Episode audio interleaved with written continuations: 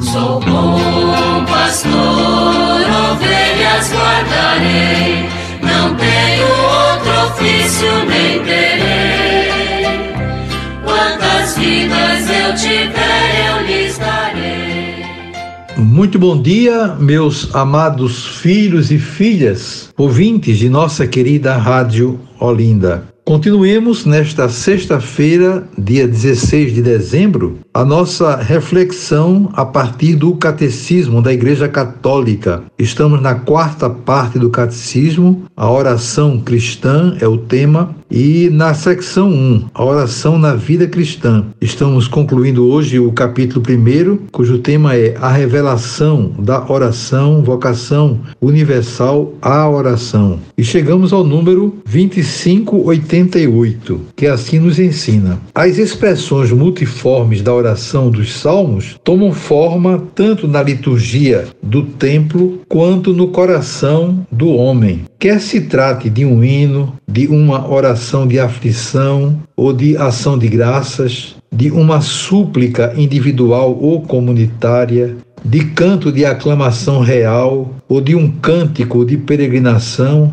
ou ainda de uma meditação sapiencial, os salmos são o espelho das maravilhas de Deus na história do seu povo e das situações humanas vividas pelo salmista. Um salmo pode refletir um acontecimento do passado, mas é de uma sobriedade tão grande que pode ser rezado, na verdade, pelos homens de qualquer condição e em qualquer tempo. Os salmos são marcados por características constantes: a simplicidade e a espontaneidade da oração, o desejo do próprio Deus através de tudo que é bom em sua criação, a situação desconfortável do crente que, em seu amor preferencial ao Senhor, está exposto a uma multidão de inimigos e tentações na expectativa do que fará o Deus fiel, a certeza do seu amor e a entrega de sua vontade. A oração dos salmos é sempre motivada pelo louvor e por isso o título desta coletânea convém perfeitamente ao que ela nos oferece,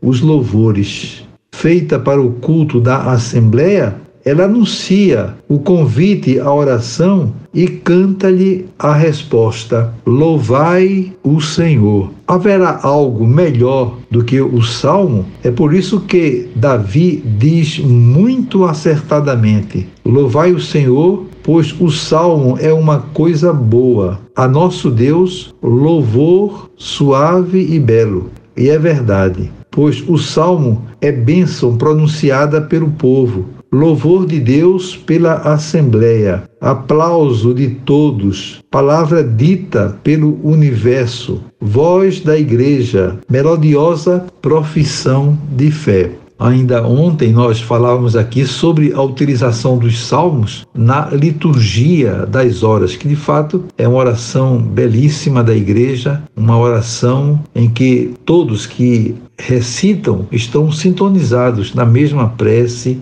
o, existe, eu lembrava ontem, a obrigatoriedade dos sacerdotes, diáconos, religiosos e religiosas, mas também muitos irmãos e irmãs do povo de Deus costumam rezar a liturgia das horas, mas também os salmos são muito usados na Santa Missa, na celebração da Santa Missa. O salmo responsorial, por exemplo, que nós recitamos depois da primeira leitura, é muito bonito. Muitas pessoas cantam né, com uma beleza muito grande os salmos, e isso é, enriquece a liturgia, faz bem aos nossos corações, faz com que a liturgia seja realmente mais bonita.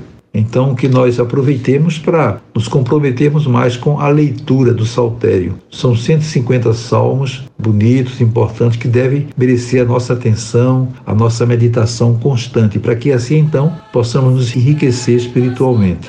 Desejo a todos vocês um dia muito feliz, um final de semana maravilhoso. Na próxima segunda-feira, se Deus quiser, voltaremos a nos encontrar e sobre todos e todas venham as bênçãos do Pai, do Filho e do Espírito Santo. Amém. Sou bom pastor, ovelhas guardarei.